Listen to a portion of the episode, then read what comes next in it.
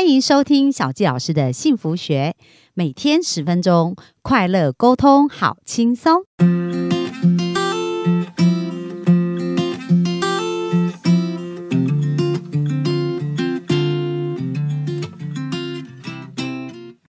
大家见面。那本周我们邀请到祥伟老师啊，来为大家的感情解惑。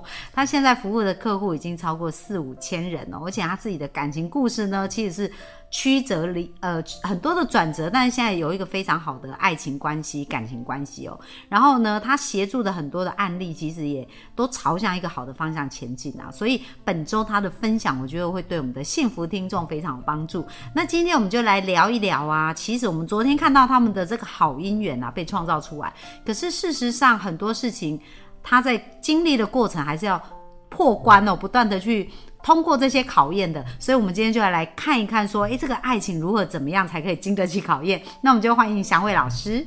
好，Hello，大家好，我祥伟老师。那刚刚小季姐讲的很好，就是没有错哦。我们呢，感情呢是经过重重考验哦，才能够得到考验后面的礼物哦。那上次呢讲到一百零二年，我跟我太太结婚后。那只是新的考官开始，不是不是据点啊，是另一个旅程的开始。是的，好，那跟各位分享呢，到底还有哪些考官呢？那我们登记结婚之后呢，其实呢，我跟我太太啊，几乎每一个月至少会大吵一次。哇，那小吵当然是不断了。那各位已经觉得说大吵小吵啊，不就是吵架而已？那很常见呢。但我这时候我要跟大家分享一些吵架的故事哦，因为那些故事呢，对我来讲呢，也是曲折离奇啊。怎么说呢？因为我太太呢是有气喘的，好，那也是交往之后呢，是我发现她有气喘的，那我就觉得蛮神奇的，因为他们从小到大有气喘，竟然都没人知道，他都不知道，都不知道，父母也不知道，直到认识我之后，我认为那是气喘，大家去检查才发现他已经是中重度的气喘了。OK，好，那为什么我要讲他气喘？因为呢，每一次跟他争吵，他的气喘会发作。哦，但是气喘发作，因为我很担心他，所以我一定会先低头认错，并且呢抱抱他。但是事情如果这么简单就好了。我太太的脾气是很大的，一旦惹她生气之后，她气喘发作，她会坚持不息，就是不惜急救药。哇，这个时候呢，不论我怎么努力，她就是不吸。那不吸会发生什么结果？不吸的结果就是他慢慢的会没有氧气，然后慢慢的整个人呢会瘫软在地板上。这个时候如果再不吸，我就只能叫救护车了。所以呢，我们确实有叫救护车的经验。所以这就是大吵。好，这是大吵。所以每一次的吵架如果没有到救护车的程度，但是每一次吵架对我来讲都像生离死别。为什么？因为他会很喘，然后他为了要呼吸，他就一直呕吐，一直呕吐，让自己的支气管能够张开。可是呢，这种情况下，我会拜托他去吸，他还是不愿意。所以对我来讲，每一次他在跟我争执的时候，我都仿佛会有失去他的风险。所以对我来讲啊，每一次的争吵，我都很痛苦。那各位一定觉得说，那你为什么要跟他吵架？哦，这是个很好问题。其实呢，说真的，我也不愿意跟他争吵。但是因为人在相处上难免会有摩擦，尤其是我考官这么多的人，为什么？因为我举个例子。像我妈妈的状况，我妈妈的状况呢，就精神疾病非常严重。嗯，那往往因为我妈妈的关系，我老婆也会生气。毕竟你想，如果你家里有一个精神状况很严重的人啊，动不动就来找麻烦的话，那你是不是也会生气呢？所以当然，因为我妈的关关系呢，我老婆也会生气。还有呢，因为当时家里有养猫，那我老婆对猫咪是过敏的。哦，但是没办法，因为是我带回来的，所以我必须对它负责。可是我老婆也很爱猫咪。但我因为我老婆关系，我想要送走，但因为这件事情，我老婆坚持不愿意，那我们又争执了。好，那还有就是我太太在怀孕的阶段，啊，我印象很深刻，因为那个时候呢，我太太怀孕，然后呢，当时家里有猫咪，我就跟我太太说，办账，我把猫咪送给有缘人去养。那我太太告诉我不行，她坚持呢，猫咪既然是我们领养的，就必须养到终老。但是因为我太太已经怀孕了。如果她因为猫咪过敏气喘的话，哇，这个时候胎儿就糟糕了。所以我为了这件事情呢，我很坚持猫咪一定要送养。那我太太也是很固执的人，她也很坚持猫咪一定要在家里面。好，这个时候我们就为了猫咪这件事情呢，又开始争执了起来。那时候印象很深刻，为什么？因为那时候怀胎呢已经超过六个月，然后就在争执的过程中，我老婆又气喘发作了。然后就在气喘发作的时候呢，哎，我老婆跟我说。等一下，我好像发现没有胎动了啊！我真的吓死了。为什么呢？因为我们的怀孕也不是这么顺利的。所以你知道吗？当他跟我说没有胎动的时候，我心想说：难不成这是注定好的吗？我没有孩子吗？因为我已经前面已经有流过一次了，那这一次又因为我跟我争执没有胎动，但遇到这事，我当然要先低头，我先安抚我太太说：好，那没关系，要养我们就留着养，我们不要为这种事争执。但是我太太并没有因此要放过，她还是很激动，告诉我说我对她态度怎么可以这么凶，据理力争，据理力争。然后她很生气说我不惜没有孩子也没关系啊。那么各位听众一定觉得，为什么你跟你太太总是能争执哦？那当然呢，就如我说，我太太的个性的关系，所以我们之间的争执最后呢，都演变得生离死别这么严重。那还有一个最根本的原因，是因为我们的个性呢，其实相差蛮多的哦。因为我是一个很乐天，然后不注重细节的人，那我太太刚好相反，我太太呢是严谨、很注重细节的人，所以呢，她呢是我人生中一个强而有力的支持者，也是反对者。什么意思呢？也就是说呢，他会先反对我，直到我说服他，他才会变成支持者。哦，所以其实你也是不断锻炼自己。是的，没有错。所以我不管提了什么意见，我太太第一时间一定是先反对的，她一定能找到反对你的理由。那对我来讲，因为我很乐观，所以我不会因为这样就妥协。当然，表面上我会跟各位说，我一定会假装先妥协，因为我避免要让太太生气嘛。我会假装不气喘又发作的。是的，我会假装没这回事。好，你说这样子，我们就不要再提了。但一段时间后，我一定会再提一次。所以这其实也是一个沟通的艺术哦，就是说你不用在那个呃强硬的时候非要坚持，因为那时候也很难，对不对？是。可是你就找时间，不断不断的去跟他沟通，这样子。对，没错，确实没错。我我个人呢，就是每一次只要我们有争执的时候，我原则上第一时间先顺着他，但是呢，我会再找时机，只要气候成熟了，我就会再提一遍。然后让他的意愿度又增加一些，然后最后我太太很生气，只要他最终被我说服了，他就会成为坚定的支持者。哇，就会全力支持你，对不对？无怨无悔支持。那刚刚小伟老师有讲到说，哎，像你们吵架之前吵得那么凶啊，然后甚至被呃就是救护车啊，然后小孩子还感觉那个好像快要失去两条生命这样子。那在这个吵架的过程，你当下的心理状态是怎么来看待这些事情？好。那这一点呢，我要顺便跟大家提，其实呢，心理状态是极度恐惧跟焦虑。为什么我会用“极度”两个字？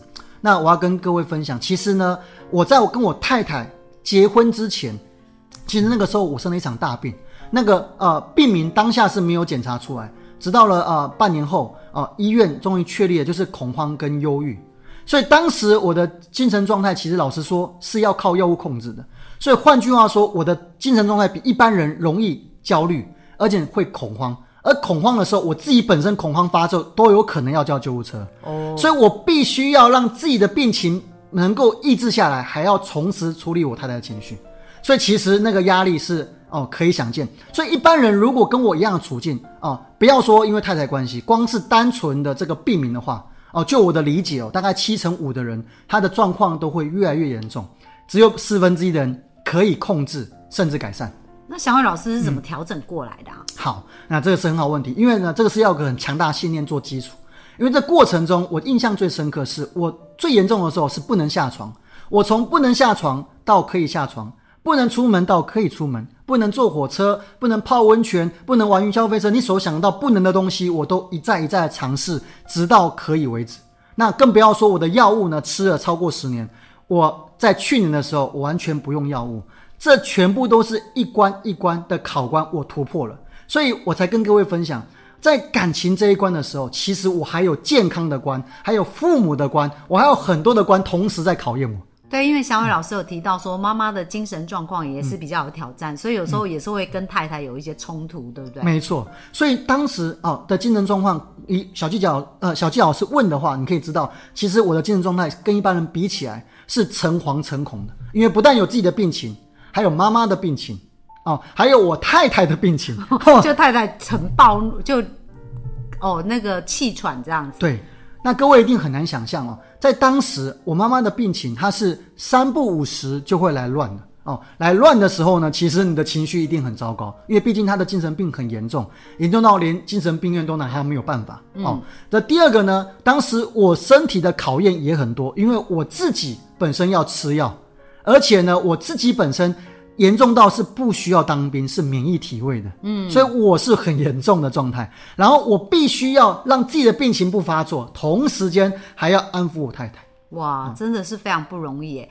那小伟老师，你刚刚讲到信念很重要，所以你有什么样的信念，让你这样一路支撑过来啊？好，那其实是这样哦。我个人的信念是，第一个呢，我认为哦，凡事呢有好就有坏哦，有苦就有乐，所以我告诉自己，其实那些苦背后都有个礼物。嗯，所以我知道，我只要坚定坚信的哦，坚定坚信的走过来的话。我一定会得到背后的礼物，所以呢，这一路以来，我整整走了十年。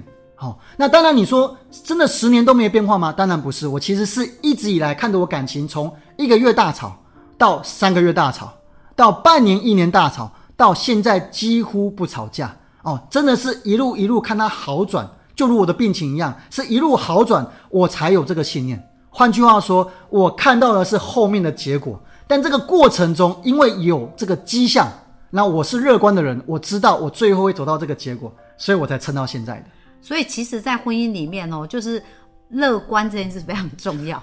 而且真的就是要去看你要的啦，不能一直看不要。比如说像小伟老师在遇到太太跟他吵架，然后那个生死关头，对不对？然后哦，小伟老师刚刚讲到这一段，自己又有躁郁啊，就又忧郁跟恐慌这样子一个问题。所以，然后妈妈又有这种状况，所以我们的幸福听众，如果你现在正在面临人生很难的那个阶段哦，就是因为我认识小伟老师这么久，都不知道他有这一段经验，因为他看起来就是很乐观，而且就是而且他也是一个非常愿意付出的人，因为我跟他在聊天的过程当中，也觉得他是一个真的是对别人是很主动、很愿意付出，然后心思心胸很开阔的人，不都不知道他有这一段故事哦。所以小教老师真的提醒大家，生命不管现在在什么样的状况，一定要看你要的希望。